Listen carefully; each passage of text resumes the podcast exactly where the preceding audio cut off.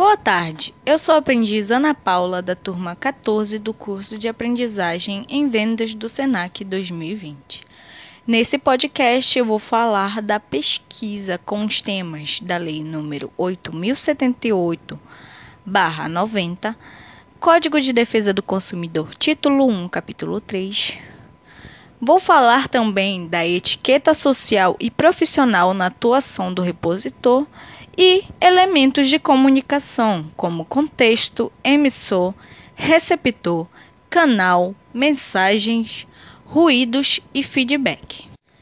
Eu vou começar falando da Lei 8078-90, Código de Defesa do Consumidor, título 1, capítulo 3, onde nos são dados os direitos básicos do consumidor. Um desses direitos é o direito à vida, saúde e segurança, que assegura que produtos e serviços colocados no mercado não podem acarretar riscos à saúde ou segurança dos consumidores. Dessa forma, os fornecedores de produtos potencialmente perigosos devem informar ostensivamente aos consumidores todos os riscos advindos do uso do produto.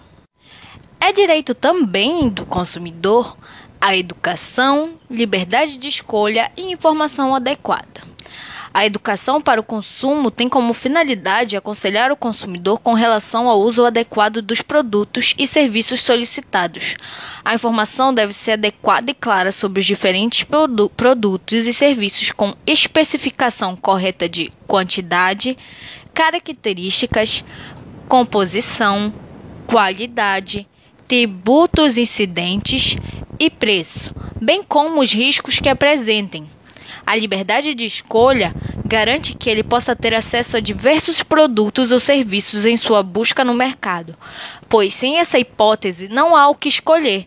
Esse direito garante ao consumidor a possibilidade da existência de variedades de opções disponíveis no mercado de produtos/serviços para a melhor escolha desejada. Há também a proteção contra a publicidade enganosa ou abusiva. Deve ser vinculada de forma que o consumidor identifique imediatamente como tal. Além disso, caso o produto barra serviço vendido não corresponda com o prometido pela publicidade, o consumidor tem direito à devolução ou cancelamento do contrato que também nos dá o direito à proteção contratual, que, de acordo com o Código do Consumidor, são nulas as cláusulas contratuais que coloquem o consumidor em desvantagem exagerada, ou seja, quando um fornecedor e consumidor firmam um contrato nesses termos, o consumidor pode pedir a anulação das cláusulas abusivas ou até mesmo cancelar o contrato que nos dá o direito à prevenção e reparo de danos. Quanto à prevenção de danos, o código se refere às atividades que devem ser adotadas pelo fornecedor, como também pelos órgãos públicos responsáveis. Exemplo: atividade fiscalizadora no Instituto de Pesos e Medidas dos órgãos de vigilância sanitária. Quanto à reparação dos danos, o código traz uma garantia ao consumidor de para haver indenização pelos danos sofridos, evitando prejuízos. Agora, eu vou falar um pouco da etiqueta social e profissional na atuação do repositor. Cuidar da imagem pessoal, analisar a hora certa de falar e escutar ter postura e comportamento adequados diante das pessoas, em casa, na rua ou no trabalho. Saber como agir nas situações cotidianas é fundamental para a boa convivência e para o intercâmbio de conhecimento, compreensão e confiança. A etiqueta social é constituída pelas regras de convívio em sociedade, comportamento em festas, recepções e comemorações. Ao ser convidado para um evento social, formal ou informal, muitas dúvidas em relação ao comportamento podem surgir, como o que vestir, a que hora chegar, como se portar à mesa, a quem cumprimentar. É necessário que você atente para os detalhes. No caso, chegar ao, ao evento no horário marcado, porque assim você demonstra respeito e comprometimento com quem convidou você É necessário também que você seja sempre simpático e gentil e diga palavras agradáveis em qualquer situação. Que você não não fale de pessoas que você não conheça, a não ser que seja um elogio. Elogios sempre são bem-vindos. Pratique a escuta, saiba ouvir e dar espaço para que outras pessoas possam expressar suas opiniões. Que a gente não mexa no celular enquanto estiver conversando com alguém, porque isso é muita falta de educação. Comunique-se corretamente, olhe nos olhos, demonstre atenção no que a outras pessoas estão falando, não se distraia durante a conversa e estabeleça um diálogo. Já a etiqueta profissional diz respeito à postura no ambiente de trabalho, que possui regras para um bom relacionamento dentro e fora das empresas, como o trato com clientes, fornecedores e governo. Atentar-se aos excessos no ambiente de trabalho é fundamental para a harmonização dos processos e aumento da produtividade. Escolher a roupa mais adequada, usar a comunicação de forma correta e seguir as regras para o uso do e-mail são estratégias eficazes. Dessa forma, os pontos que podem ser ressaltados são: vista-se bem e de acordo com as regras da empresa. Isso é importante para mostrar que você compreende os valores da companhia em que trabalha. Os pronomes de tratamento devem ser respeitados e utilizados diariamente por todos os colaboradores. Seja cortês ao escrever um e-mail. Um texto mal digitado ou com erros de português demonstra desleixo e falta de respeito com o destinatário.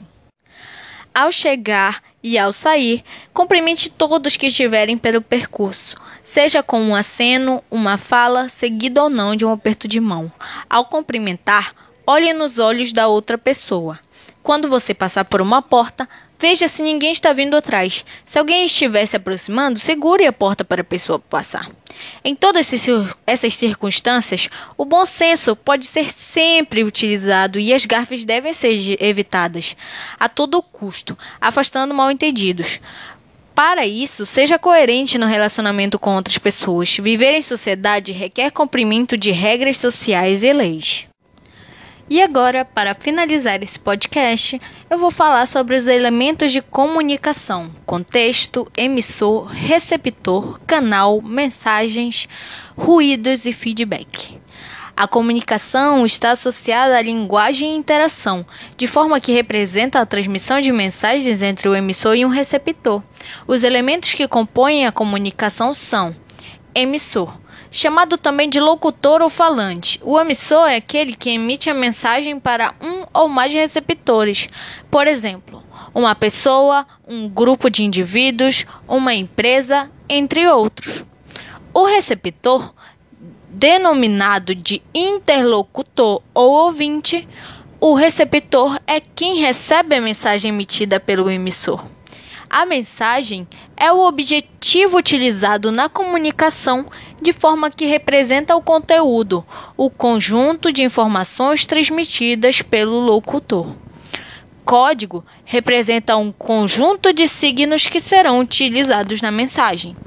Canal de comunicação corresponde ao local meio onde a mensagem será transmitida, por exemplo, jornal, livro, revista, televisão, telefone, dentre outros. Contexto, também chamado de referente, trata-se da situação comunicativa em que estão inseridos o emissor e o receptor. Ruído na comunicação ele ocorre quando a mensagem não é decodificada de forma correta pelo interlocutor. Por exemplo, o código utilizado pelo, pelo locutor, desconhecido pelo interlocutor, barulho do local, voz baixa, dentre outros.